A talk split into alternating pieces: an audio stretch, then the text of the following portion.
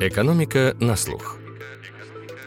Проект Российской экономической школы при поддержке благотворительного фонда «Сафмар». Всем привет! Это «Экономика на слух», с вами Филипп Стеркин. Я редактор подкаста «Рэш». Во второй серии выпуска с Рубеном Яниколоповым, научным руководителем и приглашенным профессором «Рэш», мы продолжаем разбирать на шестеренке механизм экономического роста и искать ответ на вопрос, почему же одни нации богатые, а другие бедные. В первой части, ее краткое содержание, мы говорили о том, как зародился современный экономический рост в XIX веке и как он привел к росту уже не душ населения, а экономики на душу населения, как цеплялись друг за друга разные факторы процветания, развитие технологий, повышение грамотности, качество человеческого капитала и так далее. И разобрали одну из версий ответа на вопрос «Почему?», поговорив об институтах. Теперь мы поговорим о других теориях и факторах процветания или бедствия. Культура, религия, география, войны, чума, нашествия. Все эти факторы взаимосвязаны, все сыграли свою роль. Вопрос, какая же шестеренка и в какой момент оказывалась ведущей. Отдельно мы говорим о России, о ее непростой модели отношений государства и общества, о реформах 90-х. Иногда мы будем упоминать выводы из первой части, поэтому поясню. В ней мы говорили о роли демократии для экономического роста, о разнице догоняющего и обгоняющего развития, о том, насколько важно для институтов страны разнообразие источников ее дохода. Итак, мы продолжаем беседу с Рубеном Яниколоповым. Давайте мы поговорим о роли культуры в экономическом развитии. И опять же, вот один из ваших э, научных руководителей, Альберто Алиси, написал, что одни и те же институты могут функционировать по-разному в разных культурах. Но и культура может развиваться по-разному в зависимости от институтов. И это может объяснять, почему демократические институты в целом преуспели в некоторых странах, ну, в Европе в первую очередь особенно, но потерпели неудачу в других странах. Ну, Дуглас Норт тоже писал, что не поняв культуру, нельзя говорить Э, почему общество имеет те или иные институты. И вот все-таки, каков вклад э, культуры в экономику? Можно ли говорить, что культура на таком базовом уровне формирует особенности экономического пути? И я здесь заимствую вопрос у Макира, как экономисты используют концепцию культуры для понимания экономических изменений? Нет, ну, смотрите, действительно, я очень глубоко был еще в своем обучении в Гарварде погружен в эту борьбу разных школ и разные, возможно, объяснения, потому что мои научными руководителями были Андрей Шлефер, который за человеческий капитал топит, Джим Робинсон, который один из столпов институционализма нового, и Альберт Алисина, который как раз очень много писал про культуру. Поэтому я так вот объединяю в себе все эти школы мысли и никогда не находил их взаимоисключающими, что, собственно, определило мой выбор всех трех научных руководителей. С точки зрения культуры против институтов, на самом деле, надо еще...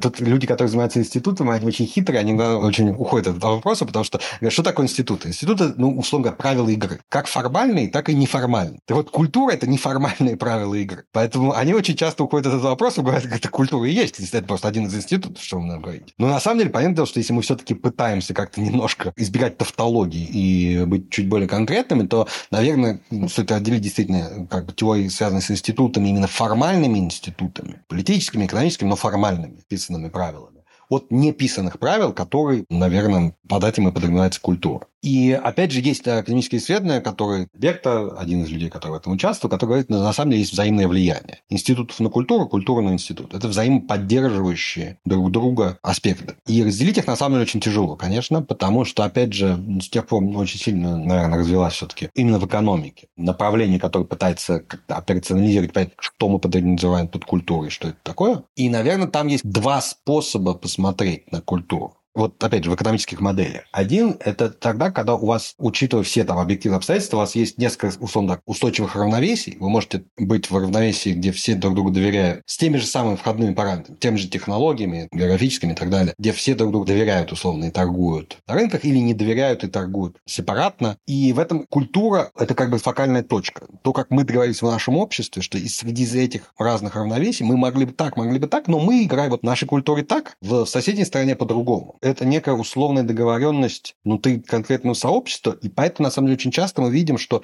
люди из одной культуры, переезжающие в другую, очень быстро меняют некие особенности своего поведения. Там моя любимая работа про коррупцию, это про то, как штрафы выписывались дипломатам, которые работали в ООН в Нью-Йорке за неправильную парковку. И там был два периода. Один период, когда их не наказывали ни за что, считал, что у них дипломатический иммунитет, они могут делать, что хотят. И дальше было очень видно, что люди, которые приезжали из стран с высокой коррупцией, они там парковались как хотели, было масса штрафов, они просто не платили. А люди, которые приезжали из стран, где все красиво и все по правилам, они даже когда их не наказывали, они вели себя прилично. А потом все изменилось, их стали наказывать. Сменился мэр на Блумберга, и их стали штрафовать за то, что они неправильно паркуются. И, и, и что-то все пропало, и оказалось, что все, даже вы приезжаете из коррупционной страны, и все почему-то стали вести себя хорошо. То есть вот это вот такая вот, это скорее конвенциональная вещь, как там парковаться. Но если меня наказывают, я буду хорошо парковаться. Не наказывают, я буду парковаться как хочу. Это быстро изменяемая вещь в культуре. Но есть и другие особенности культуры, которые связаны, видимо, с какой-то более фундаментальной представлением о мире, которые, они быстро не меняются, они скорее вот, они врожденные, по сути.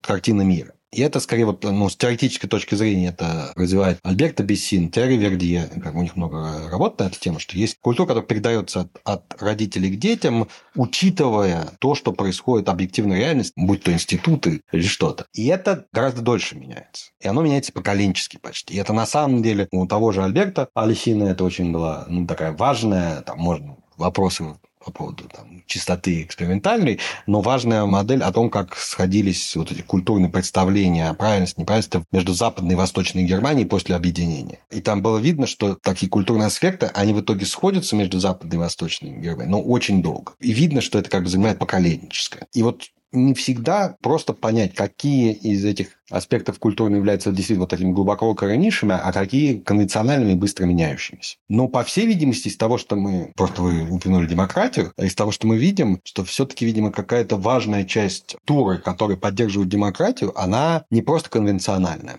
она вот такая глубоко укоренившаяся. И поэтому, опять же, вот политологические, скорее, исследования показывают, что демократия, у них есть вот такой период, что если демократия выжила в стране дольше определенного времени, она становится устойчивой. Если уже там накопился тот так называемый демократический капитал, опять же, там есть работа Бесли, того же Персина про демократический капитал. Ну, там не определено, что это такое, но это, по сути, означает, что чем дольше у вас страна прожила в состоянии демократии, тем меньше вероятность обратного скатывания в авторитаризм. И, по всей видимости, это действительно связано с некоторыми культурными особенностями людей, когда они начинают по-другому представить мир, что, что хорошо, что плохо, за что стоит бороться, за что не стоит бороться. Тут, конечно же, оказывается, что взаимодействие между формальными институтами культурными, то есть неформальными институтами, оно такое взаимоподдерживающее. Одни, если вас погружают в демократию, вы начинаете там менять свои представления, культурные представления, и ну, как только вы доходите к какой-то критической точке, когда у вас существенная часть населения уже поменяла культурный подход и свою культуру под демократические нормы, уже демократия становится стабильной. Ну, то есть, все-таки эффект колеи, как позитивный, так и негативный, он все-таки существует. Я всегда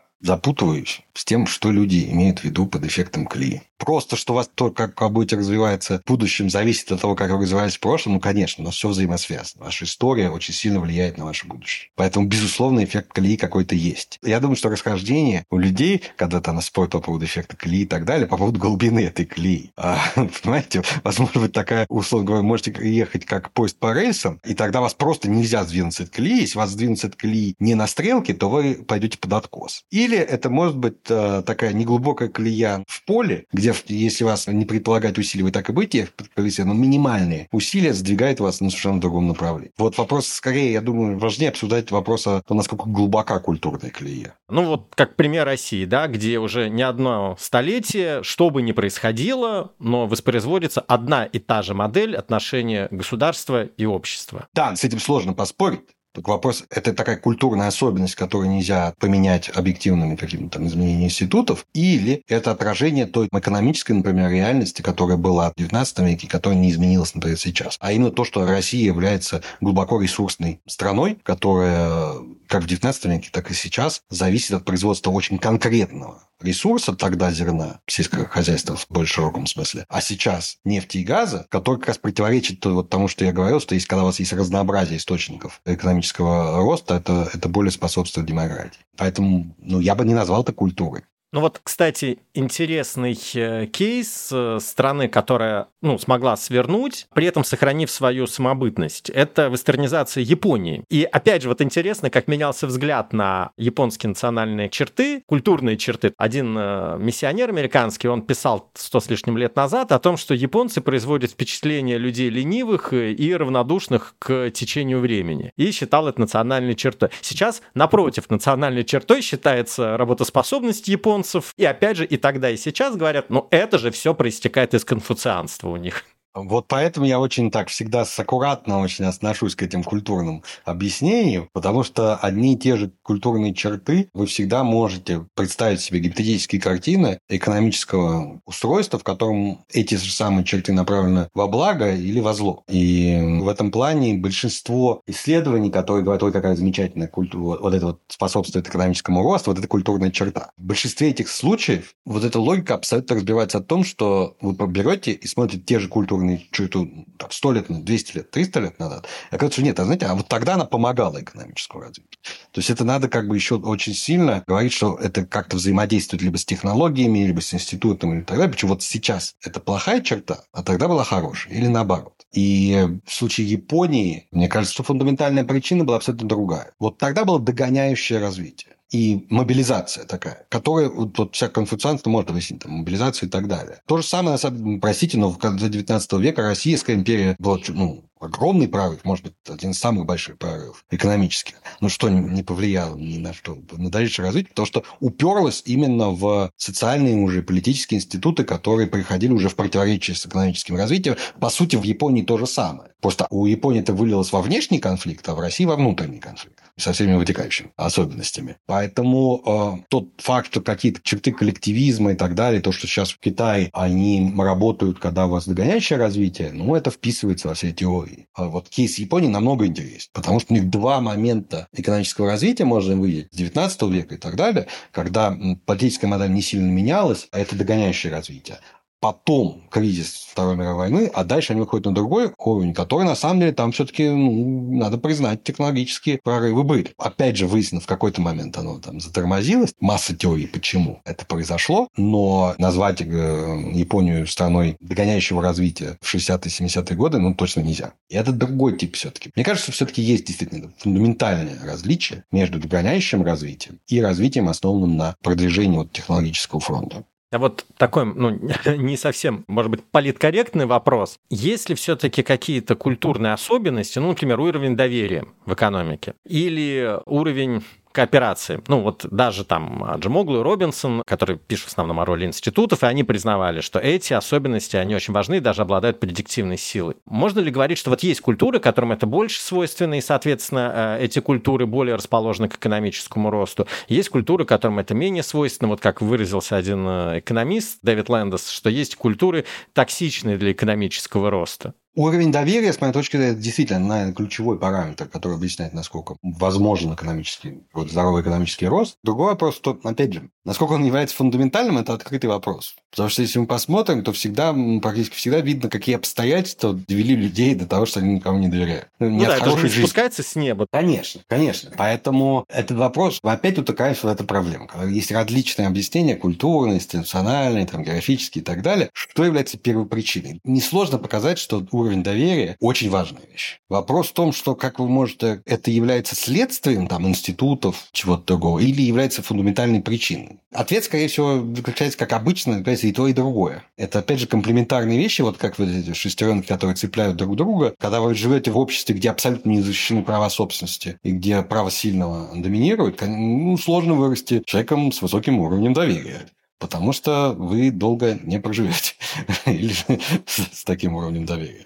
А, ну и наоборот, если люди вообще абсолютно не доверяют друг другу, никакие нормальные политические институты власти, кроме грубой силы, они вряд ли будут работать. Я видел, кстати, вот интересное исследование, которое объясняло, почему в Северной и Южной Италии разный уровень доверия. Почему в Северной Италии доверие выше, чем в Южной Италии. Ну, знаменитые все эти работы Бенфилда, Патнама, Зингалиса. Интересно, просто мне понравилось объяснение. Дело в церкви, что церковь запрещала браки между двоюродными братьями и сестрами, и там, где влияние церкви было сильнее, там семьи становились меньше. Им, соответственно, приходилось создавать такие межродственные институты, как коммуны на севере Италии. А в Южной Италии влияние церкви было слабее в Средневековье, и, соответственно, уровень браков между двоюродными родственниками оставался более высоким, а доверие, соответственно, между такими неродственниками оно было ниже. Ну и дальше в Северной Италии развивались институты, росли масштабы торговли, людям нужно было придумывать, как-то там договариваться, значит, с неродней. И такая же ситуация тоже в Китае, где были большие кланы, они между собой все распределяли, а доверие между кланами, оно отсутствовало, поэтому больших финансовых рынков не сформировалось. Ну а в Европе, вот где этих кланов не было родственных, а они, эти финансовые рынки формировались. Дело семейное. Да,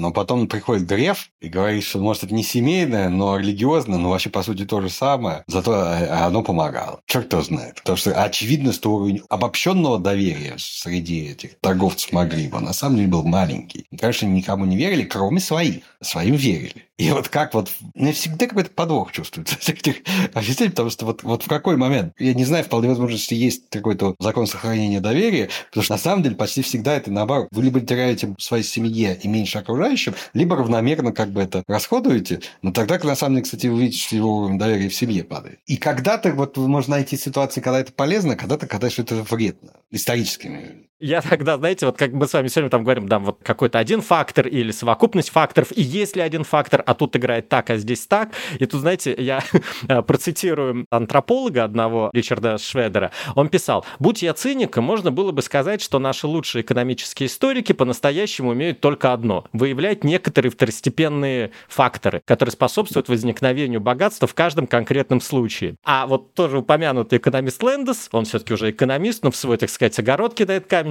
экономисты лелеют иллюзию, что рост можно обеспечить одним единственным фактором. Но во всяком комплексном процессе детерминанты множественны и взаимозависимы. Ну, понимаете, всегда как-то в голове аналогия между экономическим развитием и человеческим организмом. Ну, вот, чтобы человек был здоровым, чего надо? Правильно питаться, становиться здоровым Родиться образом здоровым. жизни. Родиться здоровым, генетику хорошую иметь. Вот что? Ну, понятное дело, что все из этого. И мне кажется, что вот это вот спор между людьми, которые там институционалистами, культурными экономистами и так далее, это спор между там диетологом и генетиком в отношении того, что важнее всего для вашей там здоровой образа жизни. Поэтому с точки зрения физически, там, географические ограничения, как генетически, да, если вы родились с генетической мутацией, вам уже ничего не поможет. И да, посередине Сахары, пустыни сделать процветающую развивающей цивилизацию. Есть какие-то фундаментальные факторы.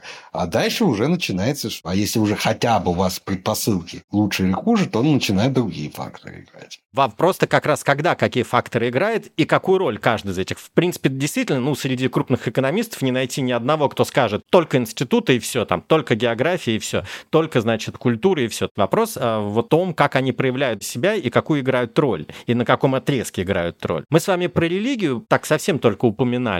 Ну, когда говоришь про культуру, все-таки и про религию тоже. Да и, конечно, мы тут вспоминаем Макса Вебера, протестантскую этику и дух капитализма. Уже сколько десятилетий идут споры. Из его трудов вытекает, что протестанты решили, что накопленное богатство указывает на вероятность, что человек окажется в раю, а праздность, напротив, на то, что этой возможности не будет. И работы до сих пор есть и подтверждающие, и опровергающие его гипотезу. Вот я упомяну одну. Мы про нее, кстати, тоже писали на портале Гуру. Она показала, что теологическое протестантское образование способствовало росту дохода среди бедных семей на Филиппинах. Эти люди стали трудиться упорнее, усерднее, и рос их доход. Есть много там найти кучу можно графиков, таблиц о том, как протестантизм коррелирует э, положительно с ВВП на душу населения в разных странах, а католицизм коррелирует меньше, а другие религии вообще там, допустим, отрицательная корреляция. Мигрантов часто выделяют, что вот среди мигрантов э, именно добиваются большего успеха протестанты или конфуцианцы или там иудеи. Как вам кажется, насколько все же есть причинно-следственная связь? Или, э, опять же, вот неоднократно помянутый Макир, каждое общество имеет ту религию, которую оно заслуживает. Ну, смотрите, с моей точки зрения, все-таки религия, когда мы берем там особенно историческом масштабе и так далее, она сложно было бы представить, чтобы она не имела вообще никакое значение. Потому что, ну, если мы согласны, что культура имеет значение, религия играла всегда очень важную роль, ну, как координирующий, который приводил к одному знаменателю некую культуру. Другой вопрос, во-первых, какие именно стороны одной и той же религии играю роль, и как на самом деле одна и та же религия менялась во времени. Если мы посмотрим на тот же ислам, в какой-то момент на самом деле практически всю культурную развитие человечества осуществлялось благодаря исламскому миру, и потом это все как-то пропало. Есть ну, вот работы, например, вот, опять же на канале ГУР обсуждаем последние работы а Эрика Ченин по этому вопросу, как бы тоже рекомендую посмотреть, что это не такая очевидная история. С точки зрения протестантизма, мне в принципе кажется достаточно убедительными какие-то доводы по поводу мигрантов и так далее, что какая-то роль протестантизма протестантизме есть. Другой вопрос, я тоже читал массу статей в одну и другую сторону, особенно когда мы смотрим аналогичные исследования про другие культуры. Мне кажется, более фундаментальной особенностью протестантизма было то, что он вообще-то способствовал накоплению человеческого капитала. И главное, с моей точки зрения, было не то, что он говорил, что надо трудиться, богатство лучше, чем бедность. Честно сказать, мне кажется, вообще странная постановка вопроса. Вообще-то все люди, наверное, считают, что быть богатым и здоровым лучше, чем бедным и больным. Протестант вы не протестант, какая разница? У меня есть некий все-таки скепсис, что это было. Самое важное. А вот то, что протестантизм, так же, как и иудаизм, например, и так же, как на самом некоторые направления католицизма, такие как, например, иезуитский орден, делали упор именно на накопление человеческого капитала, и поэтому есть работы, которые показывают и то, что протестантизм полезен, и то, что иезуитские миссионеры в той же самой Латинской Америке имели положительный эффект и на накопление человеческого капитала, и на экономическое развитие. Мне кажется, вот ключевым фактором в этих религиях, что иудаизм, что протестантизм, что вот это направление католицизма, именно упор на накопление человеческого капитала в простом, на самом деле, достаточно понимании того времени. Просто читать надо уметь. Если у вас иудаизм говорит, что главное это книга, и надо ее читать. И то же самое протестантизм говорит, что это вы общаетесь с Богом через Библию, поэтому, конечно вы должны уметь ее читать, а не идти и слушать пастора. То это приводит к э, росту человеческого капитала, а через это уже идет экономический рост. То есть, мне кажется, вот это, этот механизм для меня наиболее убедительный. Это одна из основных э, критик теории Вебера, когда говорит именно про трудовую этику, что да, просто протестантизм способствовал накоплению человеческого капитала. Еще я читал интересную версию о том, что а, когда монархии европейские лишились возможности добиваться легитимности своей власти через церковь, они были вынуждены обратиться за этой легитимностью к парламентам. И именно поэтому в протестантских регионах парламенты достигали наибольшего влияния, и дальше это приводило к развитию уже светской бюрократии, светской правовой системы и такому ну, сдвигу в мышлении от религиозного к светскому мышлению в государстве. Абсолютно согласен. На самом деле, вот когда говорят о влиянии там, религии так далее, он есть. Вопрос механизмов иногда очень нетривиальный. Имеет мало а вообще отношения к догматизму той религии которые есть. То есть есть какие-то фундаментальные особенности, но очень часто это действительно называется в данном конкретном политическом контексте, например, того, что вам надо искать легитимность через парламент а в протестантизме, у вас оказывается, что вот именно эта религия влияет, но через очень нетривиальные механизмы, которые вообще мало связаны, собственно, с догматами этой религии. Давайте еще одну теорию, уже тоже много раз упоминали про географию. Конечно, ну не найти сейчас, наверное, там ни одного ученого, который будет мыслить в духе географического детерминизма, но все-таки география — это фактор. Если посмотреть на историю, то в чем проявлялось вот это влияние географии, влияние природы на доверие в обществе, готовность к переменам, на конкуренцию между странами внутри общества? Ну вот, например, существует же гипотеза разломанной Европы, где горные массивы обусловили существование разных сильных государств, которые между собой конкурировали, и, соответственно, монолита Китая, потому что это равнинные территории, должен был отражать степную угрозу. Ну, мы упоминали много западных исследователей, но хотелось бы российского исследователя упомянуть. Это наш историк 19 века Сергей Соловьев, который считал, что равнинный характер территории, он предопределил огромные размеры России. Итак, какова роль географического фактора и на каком этапе его роль особенно сильна, а в какой момент она может начать слабеть. И исторически, конечно, мы знаем, что география играла очень важную роль. Сейчас абсолютно разные каналы. А опять же, действительно, мне кажется, что есть какая-то аналогия между генетикой человека и географией в определении того, как развиваются экономики. Потому что, во-первых, вообще надо понять, что действительно есть некие географические характеристики, которые делают невозможным земледелие и так далее, и выживание. Ну, в Антарктиде у нас не так много цивилизаций родилось по вполне понятным причинам. И поэтому понятное дело, что цивилизация зарождается именно там, где наиболее плодородные почвы и так далее. Плодородие земель имело гигантское влияние на цивилизационное развитие. Это одна вещь, просто чисто экономическая. Вторая, о которой уже, наверное, скорее к тому, что говорил Соловьев, там, и все эти теории подобные, это то, что потом, уже на следующем этапе, когда развитие аграрного общества приводит к тому, что вообще появляются государства начинают взаимодействовать, военная сила и военные технологии начинают играть ключевую роль в определении уже границ стран. И тогда действительно оказывается, что равнинная местность или города очень важно с военной точки зрения. Ну и раньше тоже, конечно же, доступ к морским путям, к торговым путям, особенно морским, но в целом торговым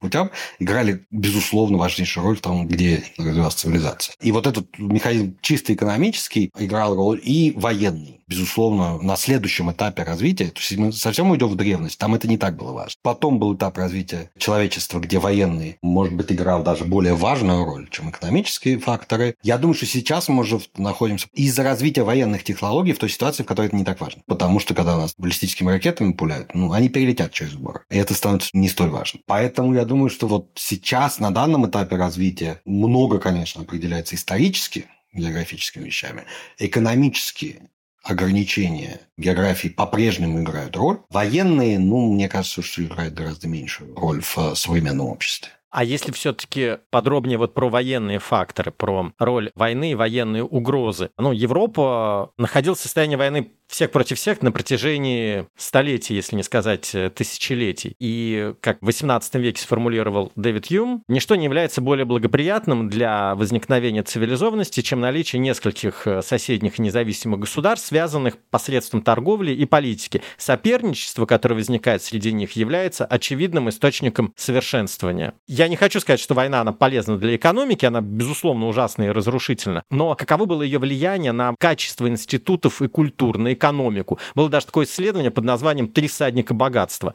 А, чума, война и урбанизация». Давайте разделим этот вопрос. Есть два аспекта, почему война может повлиять на экономический рост положительно. Первый – это вопрос конкуренции, это еще и плюс Чарльз Стилли, там не только экономисты, корни этих теорий идет на самом деле социологам и историкам. И там важно действительно, самый главный важный аспект – это именно конкуренция. Надо очень аккуратно. Я, поскольку прохожу со студентами, надо понимать, что война – это, безусловно, плохо. Механизм идет не через войну, а через угрозу войны вы вынуждены развиваться и развивать государственные институты, и во многом это связано с построением именно государственного аппарата, который очень важен для экономического развития, когда вы боитесь вашего соседа. То есть идеальная ситуация, когда две страны, они друг другу угрожают, каждая вынуждена развиваться, и идет такая гонка вооружений, которая основывается, на самом деле, на развитии институтов, экономики и так далее. И в итоге никто никого не нападает, но оба развиваются. Потому что если ты отстанешь в развитии, тебя завоюют. Но если вы одновременно развиваетесь, то никто в итоге может ни на кого и не нападать. К сожалению, в истории так не работает. Да, пока не появилось, как вы сказали, ядерное оружие, так не работало, к сожалению. Так не работало, да. Ну, потому что там есть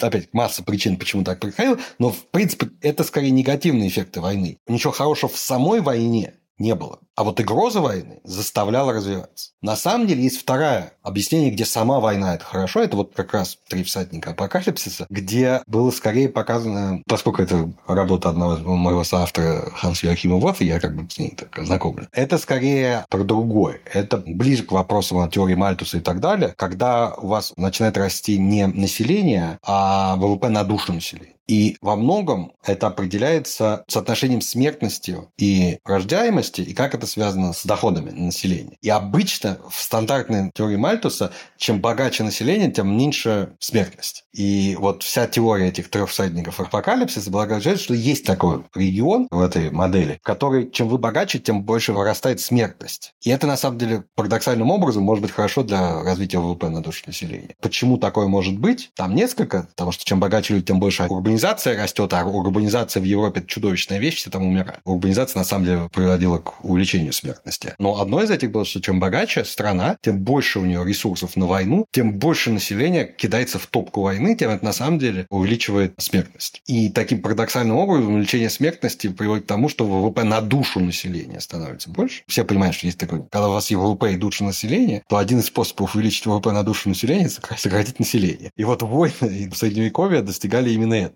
Опять же, это очень важно, я думаю, понимать и тогда, и сейчас. Например, в странах Африки гораздо большую роль, чем, собственно говоря, убийства во время войны, играли инфекции, которые разносились во время войны, и гораздо больше людей умирало от инфекции, чем, собственно говоря, это непосредственно убийство во время войны. И, к сожалению, если мы посмотрим на очень важные конфликты даже в 21 веке в Африке, Великая Африканская война Конго, там больше людей погибло от инфекции и от недоедания, чем, собственно говоря, от боевых действий. То есть это по-прежнему работает. Но вот это вот такой нетривиальный канал, но мне, честно честно сказать, мне кажется, что вот этот канал, непосредственно влияние войны, что война увеличивает смертность, это может поднять ВВП на душу населения, и это способствует развитию Европы, мне кажется, он гораздо менее важный, чем вот этот канал угрозы войны, который заставляет конкуренции, который заставляет государство развиваться просто, чтобы не быть завоеванным соседним государством. Вы упомянули э, Чарльза Тилли. По-моему, даже он признавал, что что его теория, она не является универсальной вот на сегодня, то есть что она носит все-таки больше исторический характер, объясняющий характер того, что происходило. Ну да, знаете, как у всех исследователей, они все-таки тоже люди,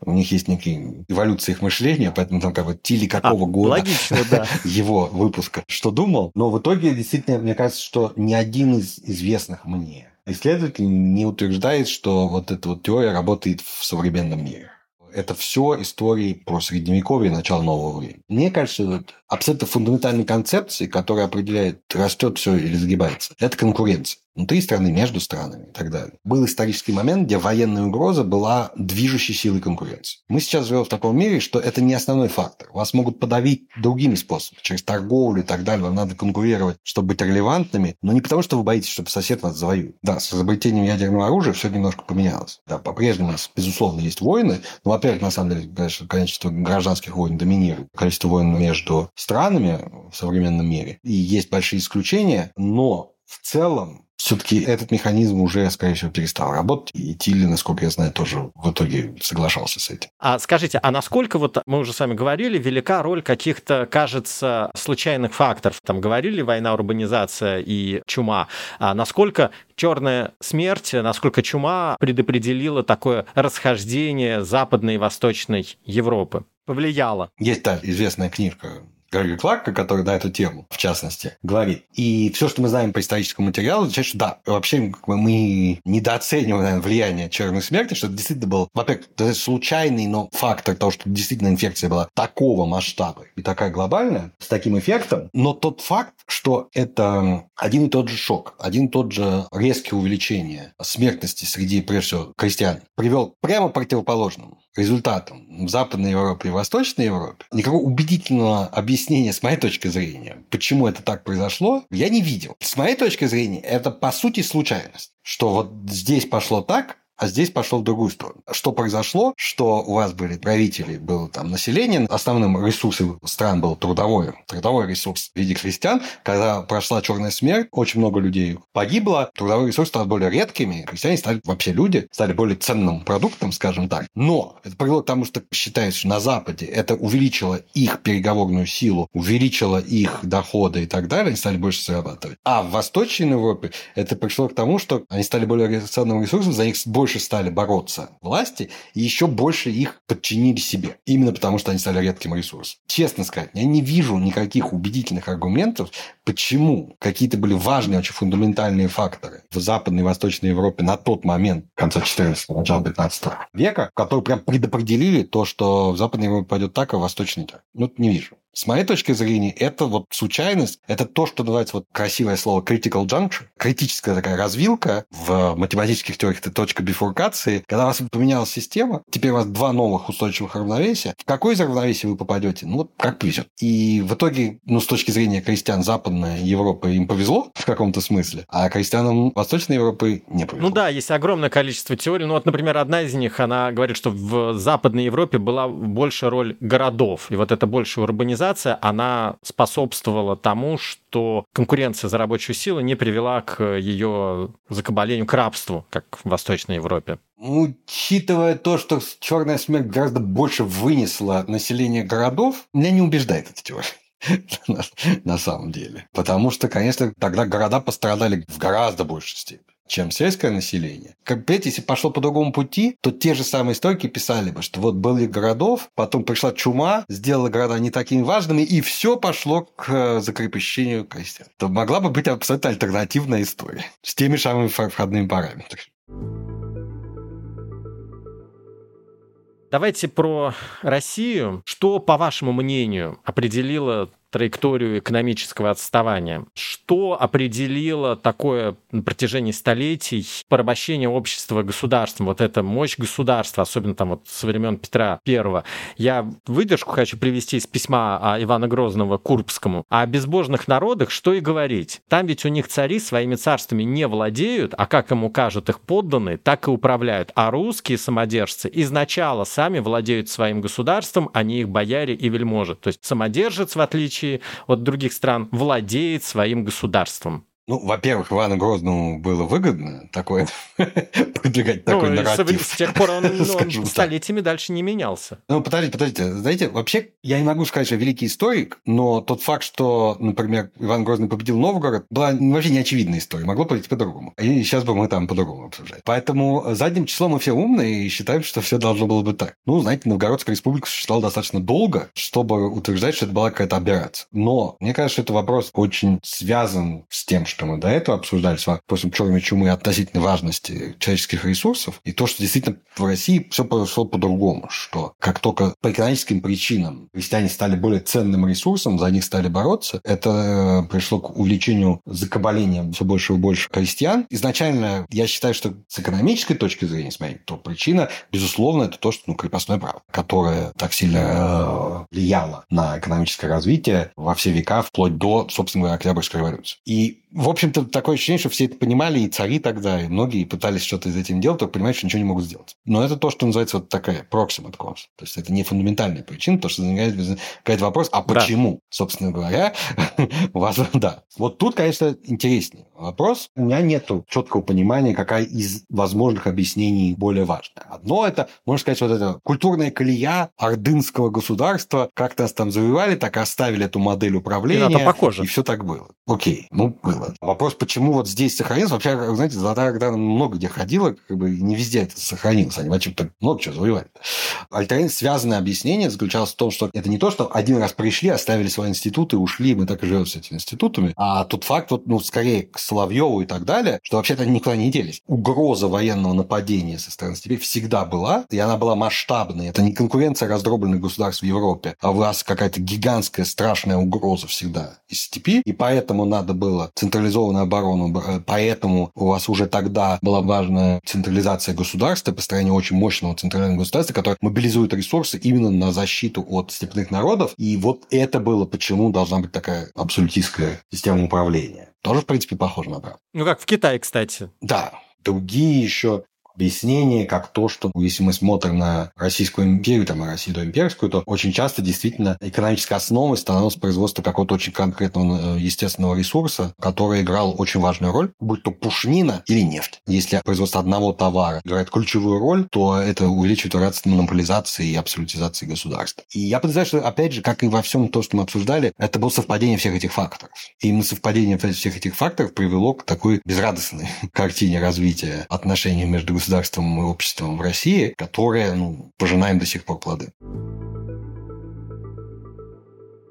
Мы с вами все время говорили о том, что ну, нет универсального объяснения, нет серебряной пули вот этого экономического процветания. Можно ли тогда говорить об универсальности каких-то рецептов процветания? Допустим, Рональд Инглхарт писал, что Демократию невозможно учредить с помощью институциональных перемен или манипуляций правящей элиты. Ее выживание в основном зависит от ценностных установок и убеждений простых граждан. Галор тоже пишет о том, что неверно предположение, что бедность э, можно искоренить путем каких-то универсальных структурных реформ. Если они поверхностные, то их результаты будут достаточно быстро сметены. У вас был большой проект в Афганистане. Какие вы из него извлекли выводы? Знаете, как раз мой опыт работы в Афганистане, я скорее намекал на то, что что это... Я делал скептиком как раз вот этой культурной части. Мне как раз казалось, что даже в такой экстремальной с точки зрения культурных различий среде, как Афганистан, с точки зрения динамики и общего направления вектора движения, понятное дело, что никто не ожидал, что Афганистан станет вот такой демократией в течение одного дня. Хотя, в принципе, надо почитать историю Афганистана, но вообще была неплохо функционирующая демократия еще несколько десятков лет назад. Я вообще не сторонник культурного детерминизма, ну вот вообще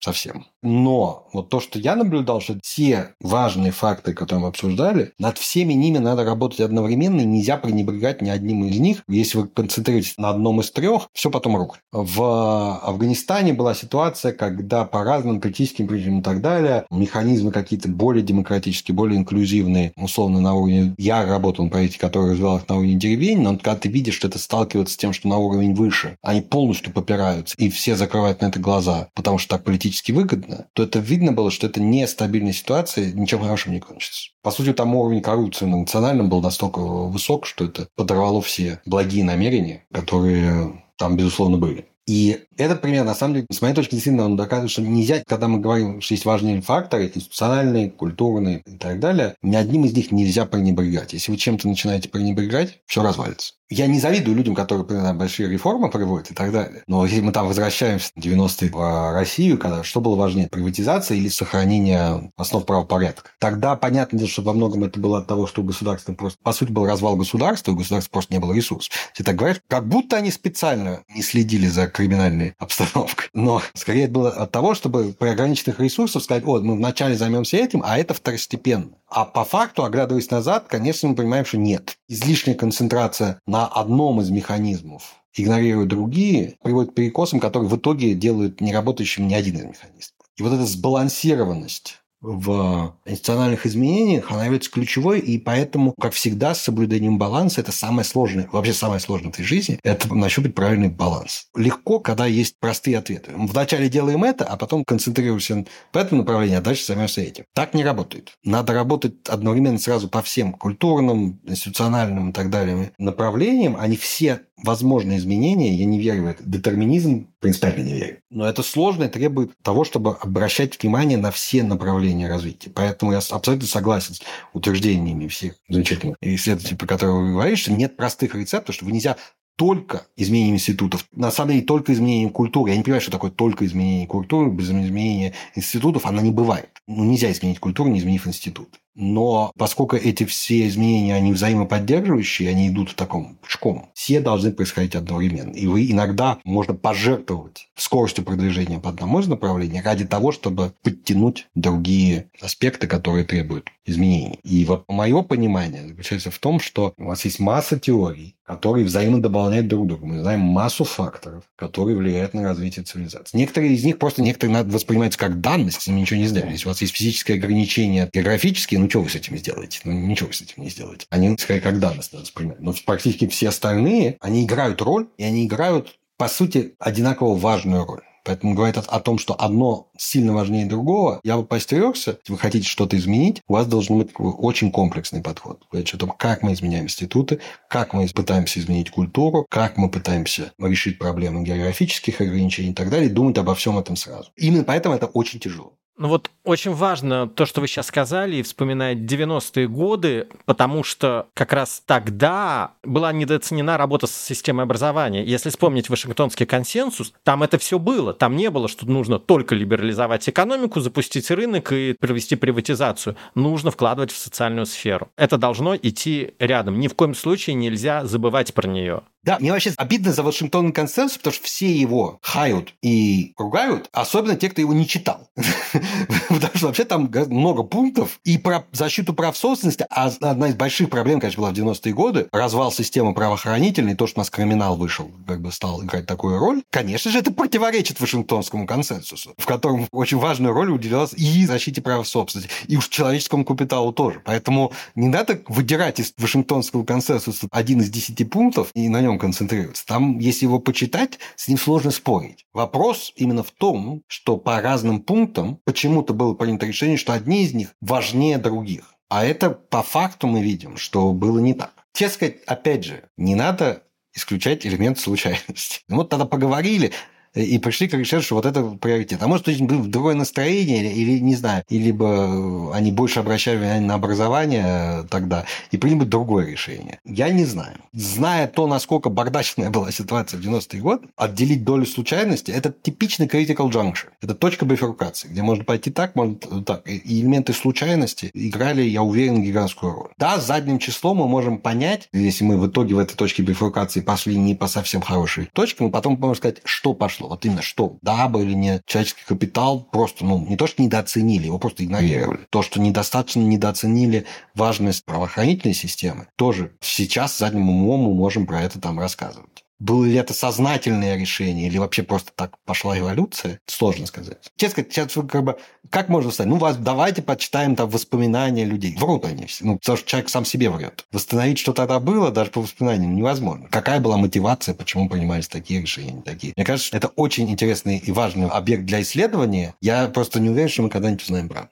Знаете, мне очень на эту тему нравится книга далекого прошлого «Как произошел переход от реформ к э, сворачиванию реформ». Это дневники госсекретаря в Российской империи еще Перецин. О том, э, как раз вот он пишет про эту точку бифуркации, когда после убийства Александра II были свернуты реформы. Как это решение принималось Александром III, какие были в то время силы, кто за это боролся. И это очень-очень-очень такая актуальная сегодня книга, эти дневники. Рубен, можно еще последний вопрос? Много экспертов, которые пишут, эпоха экономического роста может оказаться коротким исключением в истории человечества и может закончиться. Как вы считаете, возможно ли это, или же все же мы вышли вот на это непрерывный какой-то уже, ну, прерывающийся, конечно же, но в целом поступательный экономический рост. То есть будет расти благополучие, конечно же, будет расти качество жизни, но экономического роста, вот классическом его понимании, может не быть. Моя интерпретация заключается в том, что устойчивый технологический рост он стал возможен благодаря изменениям вот именно в коммуникациях и в комплементарном человеческом капитале. И поскольку технологические изменения привели к такой глобализации, тому что весь мир, на самом деле, связан между собой, мне сложно представить себе шоки, за исключением действительно каких-то глобальных катастроф, типа ядерной войны, которые могли бы нарушить эту фундаментальную вещь. означает, что принципиально я не ожидаю больших изменений с точки зрения того, что мы будем продолжать, как бы, как минимум, не будем технологически терять. Сейчас, даже если мы зафиксируем технологическое развитие, на самом деле какое-то экономическое развитие всегда будет, просто потому что есть догоняющие. Допустим, мы не будем сейчас не будем придумать никаких новых механизмов, но сам факт того, что мы будем распространять уже имеющиеся технологии на все больше и больше долю населения Земли, это уже существенный экономический рост. И такой экономический рост, мне сложно представить, как он может пропасть. Будет ли так же бешено, как в последние полтора столетия, двигаться э, вот это технологическое, вот то, что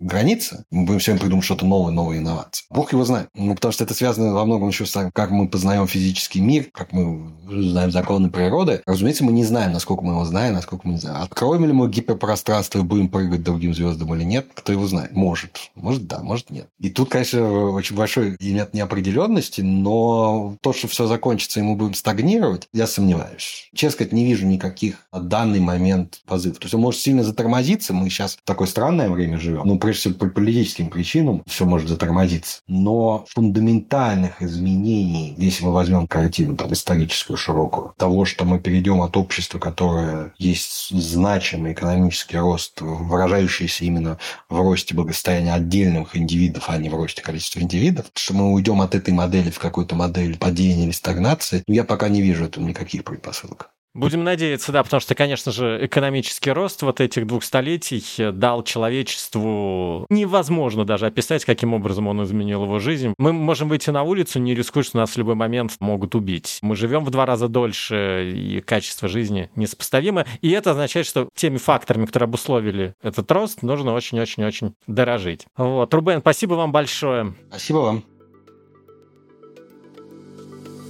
Томас Гоббс писал в 17 веке «Жизнь человека одинока, бедна, беспросветна, тупа и кратковременна». Можно, конечно, вести философские споры, но с тех пор жизнь стала куда лучше. Мы живем богаче, дольше, просвещеннее. Нам трудно по-настоящему понять, что всего пару столетий назад голод был нормой для большинства населения. Женщина была лишена элементарных прав и возможности распоряжаться своей жизнью. В России и США существовало рабство, был распространен детский труд, да и не так много детей имело шанс выжить. Да, в современном мире колоссальное количество проблем, но многие из кошмаров современности были нормой в прошлом. Чтобы устранять эти проблемы, конечно, нужно пытаться понять их причины, а еще, повторюсь, дорожить достижениями экономического роста, иначе проблем станет только больше. Отчасти об этом и был наш подкаст. О многих из упомянутых в нем книгах вы можете почитать на сайте Рэш Гуру в нашей библиотеке, в том числе на книжной полке Рубена Яниколопова, а также в недавно подготовленном им обзоре свежих исследований. Это наша новая рубрика. А еще вы найдете на Гуру множество материалов об экономике, финансах, образовании, например, тесты, с помощью которых сможете проверить свои знания. И до встречи в экономике на слух!